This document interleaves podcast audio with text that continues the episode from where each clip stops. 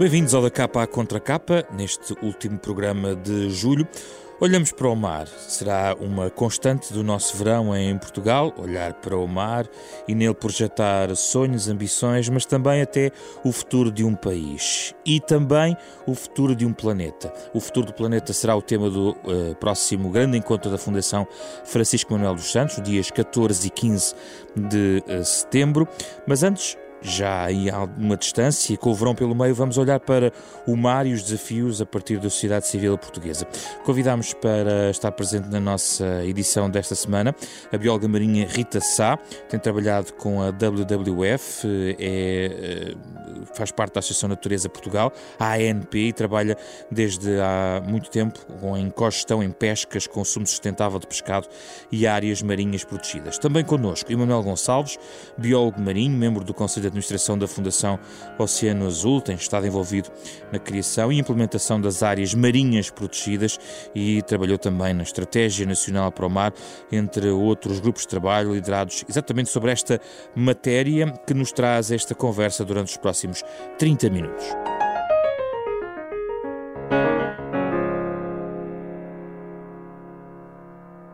Bem-vindos, obrigado pela vossa presença. É um gosto recebê-los aqui uh, antes de agosto, nos trazer o mar, uh, se calhar de férias.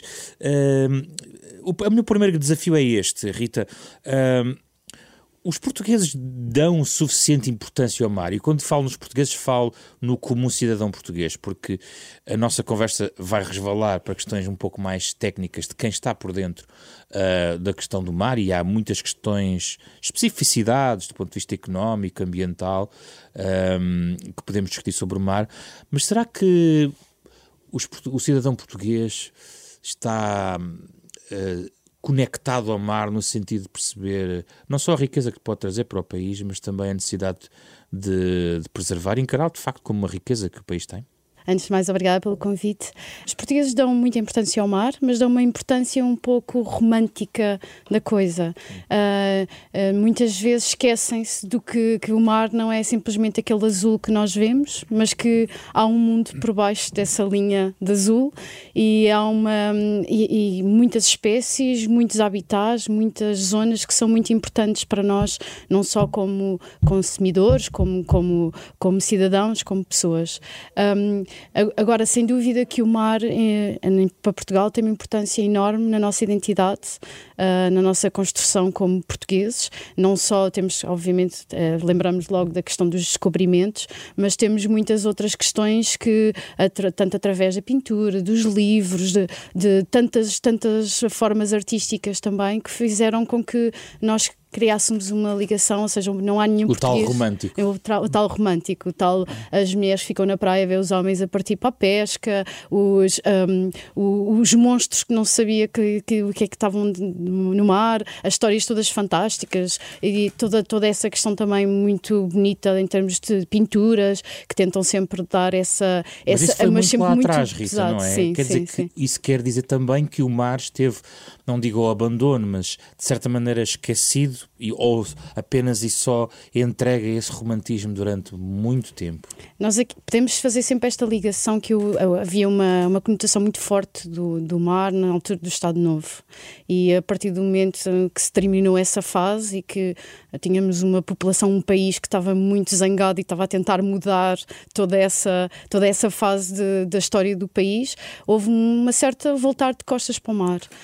Um, continuamos, mantemos muitas, muitas ligações, como a pesca, como a irmos à praia, o lazer, as, muitas, muitas zonas até que são muito importantes até para a nossa própria, o nosso próprio lado emocional, como uma paisagem que nos, que, que, que, que, que nos pode marcar a vida ou que são momentos importantes da nossa vida, mas sem dúvida que o país tem, não tem estado tão voltado para o mar como, como seria desejável. Hum. Tivemos, depois, momentos muito importantes, como a Expo 98, etc., que fizeram com que o país acordasse um bocado para. Temos exemplos tão simples como aqui esta cidade de Lisboa que estava a, a, população não tinha acesso à zona ribeirinha, não é? Uhum. E a partir do momento que se dá esse acesso à população, a população vai, vai, vai tentar usufruir e viver muito essa ligação não só com o mar em si, mas com a água, não é? Portanto... Rita, a Rita sublinhou aqui a Expo 98, talvez eh, depois de, digamos, da transição para a democracia, terá sido o grande momento alto em que o mar, os oceanos foram incorporados, digamos assim, de novo na, na cabeça dos portugueses de uma maneira diferente. Acha isso, eh, Manuel? Qual é a sua perspectiva? Bom, muito obrigado pelo convite também para estar aqui hoje. Um, acho que a Expo 98 marcou de facto uma, uma diferença significativa porque juntou um conjunto de elementos que é difícil conciliar e é difícil ver um, um, aparecerem no tempo, tal como aconteceu nessa altura. Uh, por um lado, o elemento da liderança uh, governativa e política. Portanto, houve uma, cara, uma clara vontade uh, de trazer para Portugal o Ano Internacional dos Oceanos. Houve um trabalho diplomático muito significativo feito nessa altura junto das Nações Unidas que fez com que esse ano fosse uma realidade. Houve os investimentos públicos necessários para transformar essa realidade em algo concreto e, obviamente, aí a sociedade responde. E esta eu acho que é a grande diferença relativamente aos altos e baixos que esta área do mar tem, é que a seguir à Expo 98 um, nós já não vimos o mesmo tipo de consistência, de um, interesse e até de reflexo naquilo que deveria ser um país que se diz marítimo. Ou facto, seja, perdeu-se o balanço da Expo 98? Isto uh, estamos a falar, foi há, há mais de 20 foi anos. Foi há 20 anos. Houve coisas que ficaram, uh, inevitavelmente. O Oceanário de Lisboa é um excelente exemplo disso. Uh, é um produto da Expo 98 que uh, não só não perdeu atualidade, como ganhou grande relevância e continua a ganhar relevância agora também com a Fundação Oceano Azul. também ficaram alguns dos investimentos feitos em ciência que trouxeram capacidade na área do mar, que diferenciaram, no fundo, esta área, do ponto de vista da importância relativa nas ciências, uh, e que trouxe uma enorme capacidade uh, nessa altura. E educação ambiental, se foi há 20 anos, um estudante universitário hoje pode ter nascido em 1998. Sem dúvida, sem dúvida. Agora, o problema é que um país marítimo não pode ser feito com investimentos, um, um, digamos assim, avulsos, sem uma estratégia continuada e de longo prazo. Uh, e quando nós olhamos para os indicadores daquilo que é o mar para Portugal, temos de facto essa parte toda do passado, que é muito importante, a história, a cultura, o tal romantismo até, até mas olhamos para os indicadores económicos e não vemos um país marítimo. E isso é que marca a diferença. Dê-me lá um exemplo ou entre, dois para nós entendermos. Um, nós, para vermos um país uh, virado para o mar, temos que ter uh, a população, se quiser, de forma correspondente, a fazer coisas no mar. Uh, nós olhamos para os indicadores, por exemplo, de utilização de embarcações de recreio. É um indicador como muitos outros. Uh, ora, nós perdemos claramente para o norte da Europa, onde o clima é muito pior, porque uh, lá está, falta o acesso, falta a cultura, falta a capacidade de trazer as pessoas para o mar. quando, olhamos para, quando olhamos para os indicadores da, daquilo que são as novas, as novas vertentes da economia, nomeadamente a, a chamada bioeconomia ou economia dos recursos marítimos, um, também não vemos o, desenvolvimento necessário em ciência, investimento, tecnologia, que depois se transforma em empresas, empresas essas que se tornem produtivas para o setor, uh, uh, para o setor público e para, uh, e para a sociedade como um todo. e, portanto, há um caminho que é claro qual é, em termos daquilo que precisamos de fazer, mas eu diria que um, é preciso que essas peças que se juntaram todas na altura da Expo 98 hum. alinhassem novamente, quer do ponto de vista da governação, quer do ponto de vista económico, quer do ponto de vista da sociedade. Um, eu acho que há mais consciência uh, hoje e há, há, há, um grande, há um fator muito positivo, que é o facto do mar ser, um, digamos assim, ser um tema que não está politizado. É um tema que é praticamente consensual dentro do, dos diferentes espectros, áreas do espectro político. Um, mas, no entanto, para que de facto ele se transforme, ou seja, correspondente à importância que ele tem para Portugal, não é? é enfim, 97% do nosso território é oceano, um, a proporção que o mar representa no PIB português não pode ser a que tem atualmente. E esta é que é a grande diferença que existe entre as vontades expressas e depois as vontades concretizadas em projetos e em soluções. Uh, até porque nós vivemos uma altura onde o próprio oceano está com muitos problemas a nível da capacidade de responder precisamente a ser produtivo e a, e, a, e a, ser possível nós explorarmos da melhor forma os recursos que existem. Como é que vê a situação agora, Rita? Vê, vê uma mudança no sentido positivo? Vê estes sinais? É o princípio do caminho?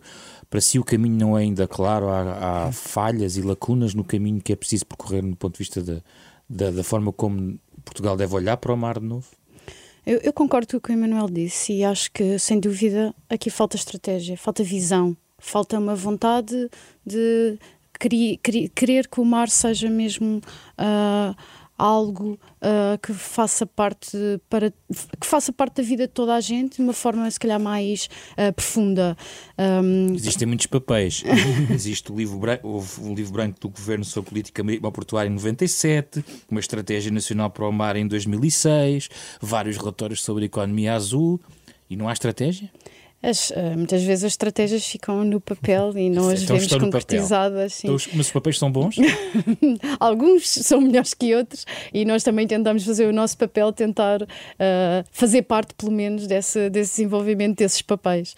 Um, eu acho que aqui falta também uma coisa muito importante e que eu acho que também o oceanário tem tido um papel importante a, a vários níveis, a várias camadas da população. Nós tentamos ter a outros níveis, que é a questão do envolvimento das pessoas e das, das populações organizações, das comunidades, do cidadão comum, do consumidor nestas questões. É? Nós, eh, sem dúvida, somos uma sociedade de consumo Uh, somos uma sociedade que muitas vezes não olha um, ao impacto que temos para termos bens, para termos um bem-estar.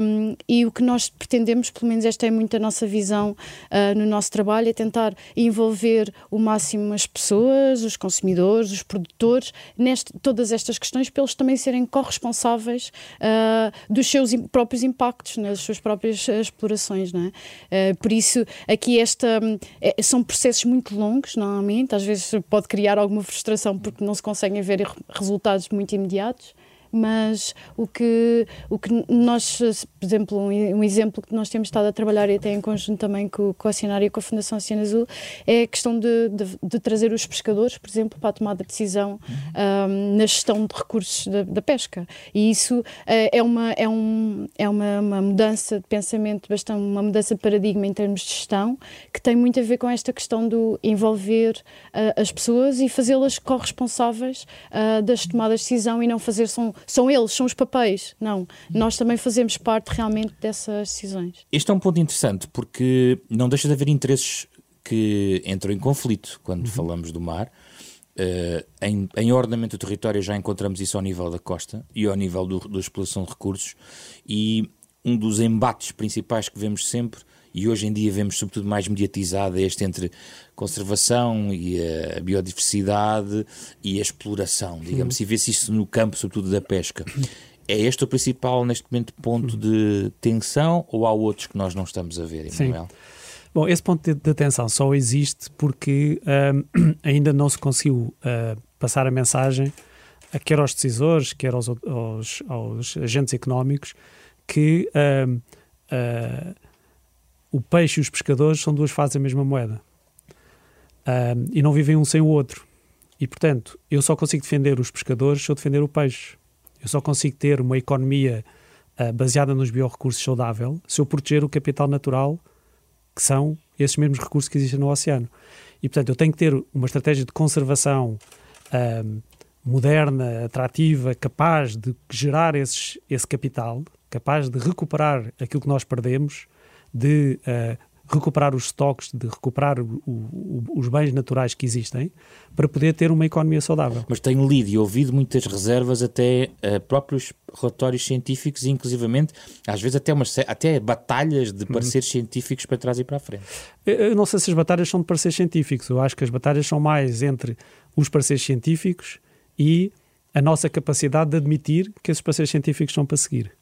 E essa é que é a grande dificuldade, é que de facto nós temos, um, e, e, isso pode ser que é, podemos dizer que é transversal, nós temos uma falta de um, desenvolvimento de, da incorporação uh, da informação científica no tomada de decisão, uh, com as consequências que isso tem, boas e más, no sentido de uh, se assumirmos que de facto os parceiros científicos são para levar a sério, então depois as políticas têm que ser consequentes com esses parceiros.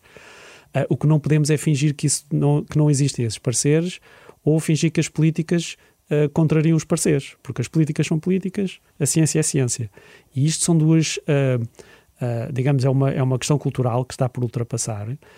nós vemos isso, por exemplo, na, na, estrutura organizativa do Estado. Nós não vemos conceitos científicos nas principais estruturas de decisão do país, e isso é fundamental.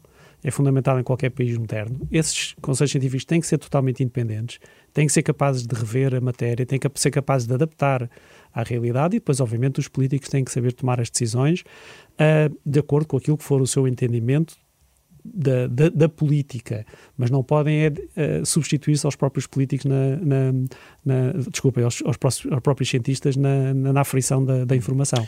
Uhum. E é muito aí que eu acho que ainda há muito trabalho a fazer. Rita, como é que se vence esta barreira? Parece estar criada. Eu lembro que em matéria de pesca existe até uma plataforma de organizações não governamentais que toma posições, mas quase sempre há aqui sinais desta colisão. Uhum. Uh, quer até não só com, com, até com, enfim, com pescadores, mas também até com estratégias do ponto de vista político para o mar. Nós, eh, nós, a Associação Natureza Portugal, pertencemos à Pongo Pesca, que é uma Pesca. plataforma de ONGs uh, portuguesas pela pesca, e acompanhamos, fazemos muito esse trabalho de acompanhar eh, as decisões políticas, fazemos parte de várias comissões, etc.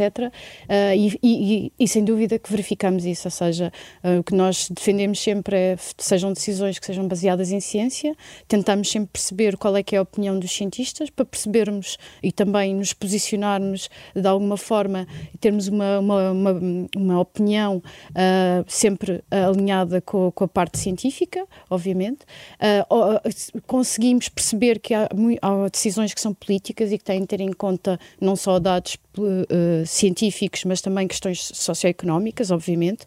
Mas se nós queremos defender essas questões socioeconómicas, também temos que olhar para os recursos que são irão, irão alimentar essas, essas atividades. Agora, o que, o que uh, o que nós sentimos muito, muitas vezes é uma falta de coragem política para, para, para aceitar que muitas vezes as decisões que têm que ser tomadas podem não ser as decisões um, mais que irão ter, ter mais um, uh, que irão ser, ser do agrado de todos, mas são decisões que são precaucionárias, são a pensar a longo prazo, são com uma estratégia por trás. Hum. Não é? Portanto, nós, o que nós achamos que perdemos aqui é quando tomamos decisões avulsas e decisões que são para resolver o problema agora. Mas a estratégia muitas vezes não é fácil, mais uma vez, conciliar alguns interesses. Por exemplo, para, para si, para vós, para a questão das ONGs, preocupadas presumo, em relação sobretudo às questões de, de, biodiversidade, não há linhas vermelhas na questão da exploração do mar? Quer dizer, quando a, a exploração do mar pa, pa, vai passar pela exploração de recursos no futuro na plataforma continental e, portanto, uhum. é um conjunto de atividades, se calhar economicamente uh, relevantes e que passarão por uma exploração diferente daquela que nós conhecemos hoje em dia, mas estou a falar de outras questões, por exemplo, uh, quando se coloca questões ao nível da movimentação da atividade portuária, sobre a questão das aquaculturas, quer dizer, não há linhas vermelhas também do, ponto, do vosso ponto de vista? Claro que há. E onde é que estão essas linhas? Dê-me dois ou três exemplos de Por linhas exemplo, vermelhas. Eh, há atividades que nós consideramos que não são compatíveis com zonas em que se tenta valorizar a, a, a natureza. Por exemplo, áreas marinhas protegidas. Não fazer lá nada. Mas não isso, é não fazer lá nada. Mas isso é um, não, não, mas isto é um estatuto de conservação se, nós te, se, se estas zonas pretendem conservar uh, valores naturais, uh, há atividades que não são compatíveis com essa conservação e podem ser feitas noutros sítios. Uh, não, não, e, e, há outras atividades que até são compatíveis, atividades económicas, até atividades que até podem ter, uh, todas as atividades terão impacto, portanto terão algum impacto, pode ser mais controlado, pode ser mais monitorizado, pode ter o um envolvimento das comunidades, obviamente, e portanto nós não somos contra atividades dentro, pode haver zonas dentro das áreas protegidas que podem não ter atividades, mas serão zonas confinadas e por alguma razão especial que será justificada por, pela, pelas questões científicas, mas nós não somos contra atividades, somos contra determinadas atividades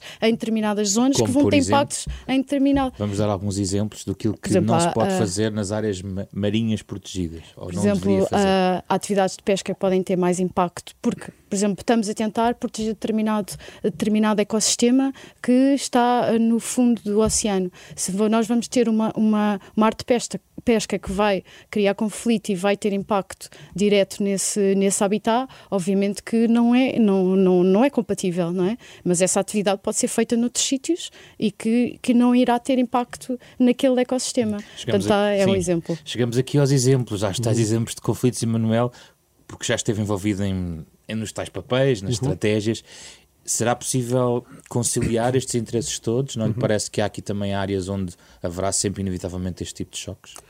Um, a política é a arte de fazer escolhas. Um, e quando não faz escolhas, isso tem consequências.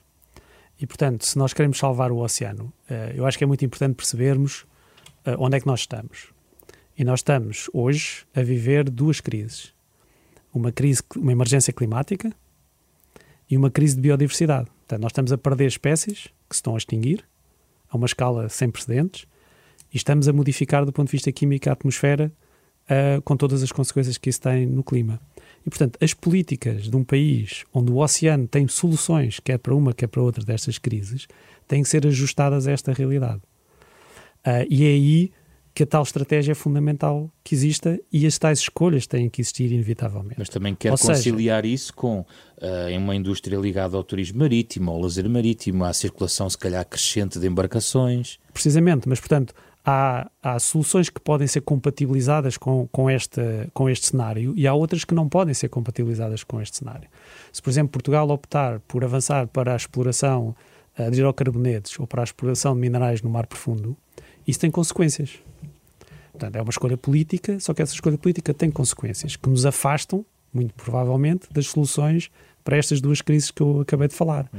Se nós, por outro, por, por outro lado, apostarmos na biotecnologia, apostarmos em ter um cluster fortíssimo nesta área, em podermos ser líderes em explorar as soluções que o oceano nos traz, em recuperar os habitats costeiros que eles próprios absorvem carbono e, portanto, estão do lado da solução de atacar as alterações climáticas, uh, de apostarmos num sistema científico nacional capacitado para poder trazer a inovação necessária para que essa economia apareça, estamos a tomar opções. Não é uma inevitabilidade que as pescas tenham que continuar a diminuir não há uma inevitabilidade que nós tenhamos que continuar a ver as comunidades costeiras a sofrer, os pescadores a desaparecer e a cultura que vem com isso a ir-se embora. Isso não é uma inevitabilidade. Agora, será certamente uma inevitabilidade se nós continuarmos a não atacar esse problema com soluções concretas. E, e científicas, não é? Com base na ciência e com base no tal enquadramento que nós, onde estamos hoje. O ponto onde estamos hoje é, são estas duas crises que nos têm que balizar. E isto uh, molda-nos a política uh, a todos os níveis, desde a política energética à política fiscal, à capacidade de atrair investimento, àquilo que forem as escolhas feitas na área da ciência, uh, à importância relativa que se dá ao mar na área da ciência. Acabaram de sair os, os, os investimentos feitos pela Fundação da Ciência e Tecnologia uh, nos centros de investigação, por exemplo, e a área temática do mar vale 3,7% do investimento são opções políticas. Claro que podemos estar de acordo ou não estar de acordo. O que nós temos uma certa dificuldade é de admitir que se diga que somos um país de mar e que depois isso fique pelo discurso. Isso é que é uh, preciso dar a volta, pensamos nós, e, um, e, felizmente a boa notícia é que existem soluções, existem caminhos, uh, agora de facto eles têm que ser adotados uh, pela sociedade e aí as fundações têm esse papel de levar à sociedade essas soluções, de dinamizar estes caminhos e tentar que uh, isso seja feito, uh, mas também compete aos governos e às lideranças um, assumir que querem ir por aí e que acham que isso é uma boa ideia para o país. Rita, se não temos estratégia, temos pelo menos aqui queixas em relação a regulamentação, muitas vezes uh, queixas de, de, alguns agentes neste setor em relação à regulamentação em excesso, algumas burocracias. Na sua perspectiva, essa regulamentação que existe é protetora daquilo que deve ser ou reconhece que há algo que pode ser mudado do ponto de vista da regulação de algumas destas atividades?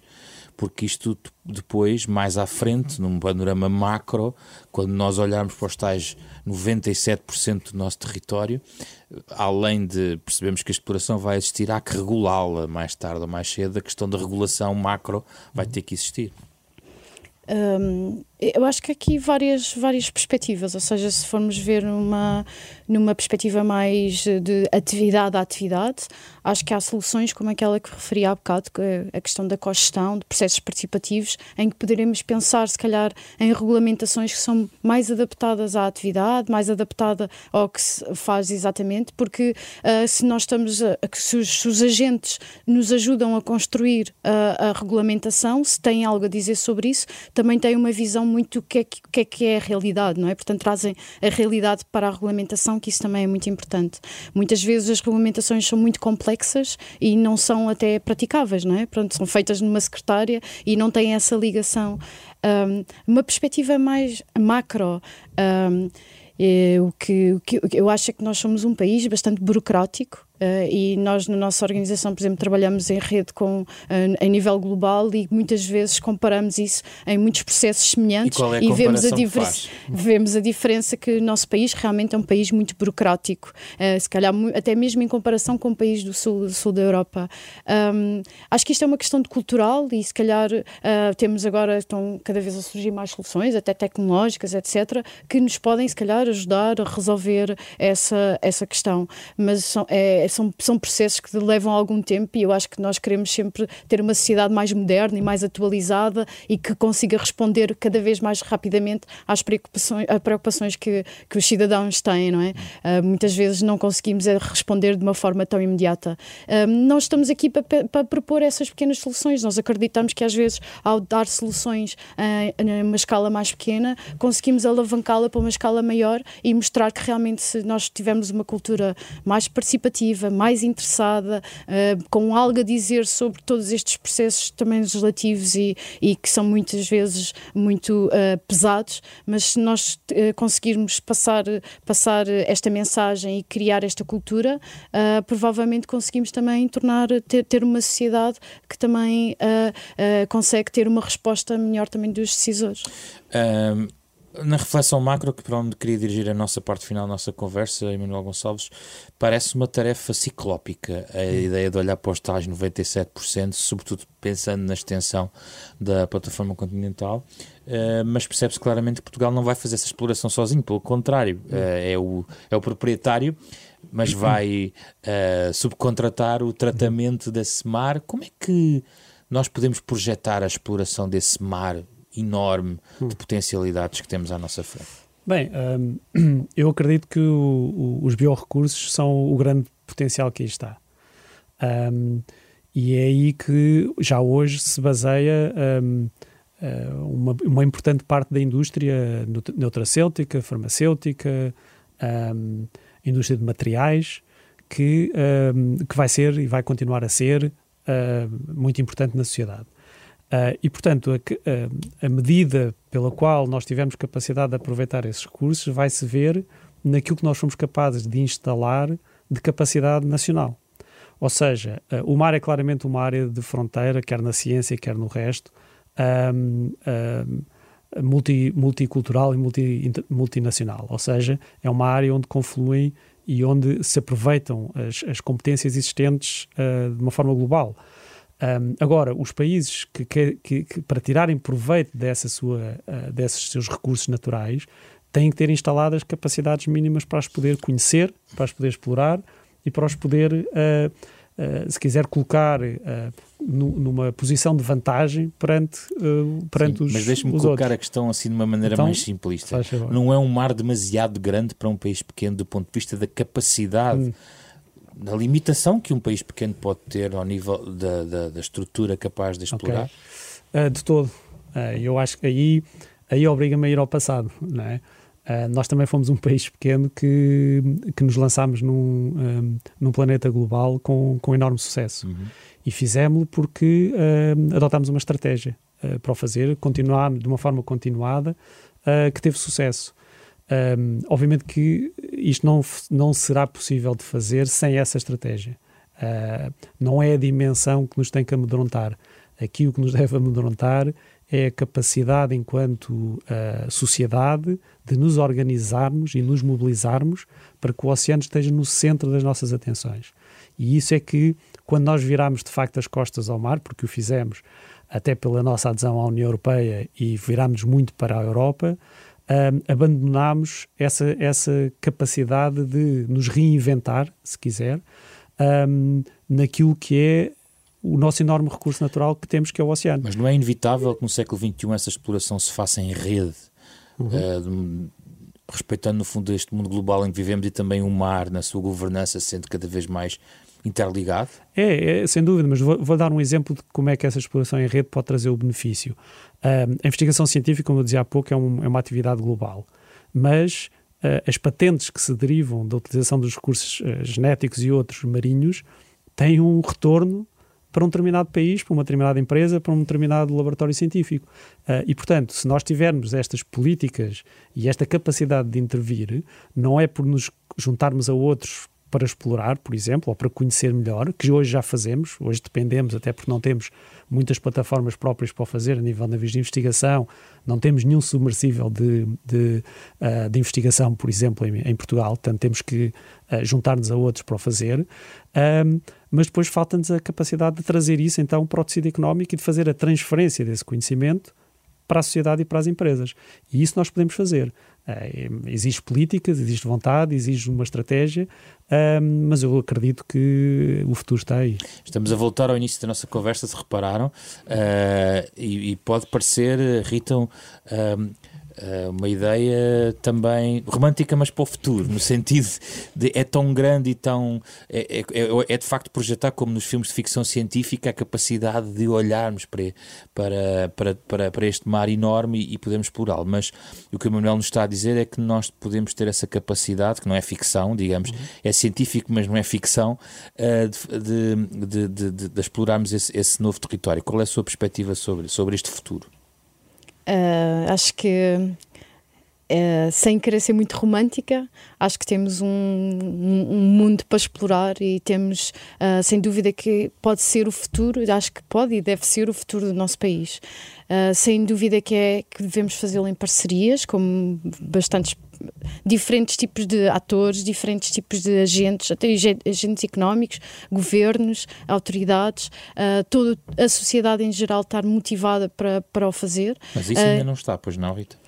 Acho que estamos uh, cada vez mais, e não sei, não sei se o Emanuel hum. concorda hum. comigo ou não, mas eu acho que cada vez mais começamos a ver movimentações na nossa sociedade de realmente uh, uh, temos um interesse comum, queremos queremos que o oceano seja uma, uma das prioridades do nosso país e cada vez mais começam, começam pessoas com o mesmo sentido a juntarem-se, pessoas, organizações, entidades, a juntarem-se para procurar formas de lá chegar. Hum. Acho que estamos a, a, construir caminho para o fazer. Hum.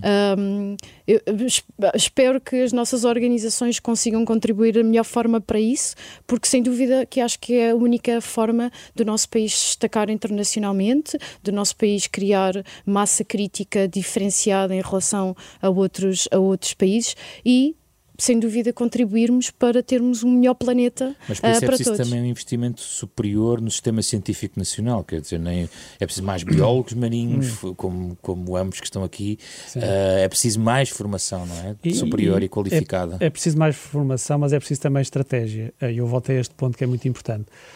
Um, nós formámos nos últimos 20 anos uh, um número enorme de doutorados em áreas e em ciências uh, diversas, nas ciências do mar também. Uh, o, que é que estamos, o que é que estamos a fazer com esse enorme, eh, esse enorme capital que temos e que construímos, capital humano, um, com esse investimento que foi feito? Não o estamos a conseguir integrar no tecido produtivo, nem o que estamos a conseguir integrar no sistema científico.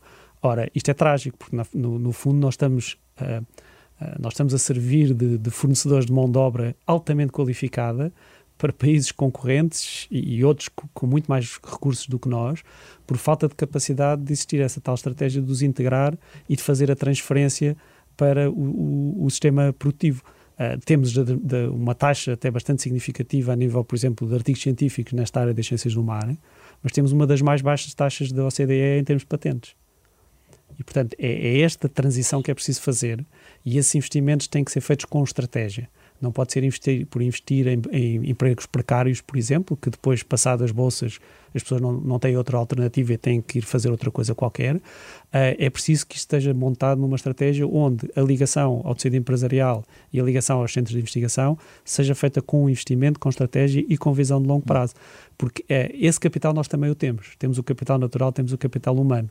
Falta-nos talvez o, capital e, e, a ciência não serve só para a acumulação de conhecimento e serve muitas vezes para procurar respostas, não é? Portanto, essa ligação com a sociedade, em que a própria sociedade pede à ciência para responder a questões que precisam de ver resolvidas, que podem ser com a integração uhum. de empresas e criação de negócio e de, e de, e de mais, uh, questões, mais, mais, bens económicos e mais empregos e mais, mais crescimento, sem dúvida que, uhum. que é o que nós. Estamos a chegar ao fim do nosso programa, já estamos a ouvir em fundo o genérico original composto por Mário Lajinha para o da capa à contra capa, esta parceria da Renascença com a Fundação Francisco Manuel dos Santos.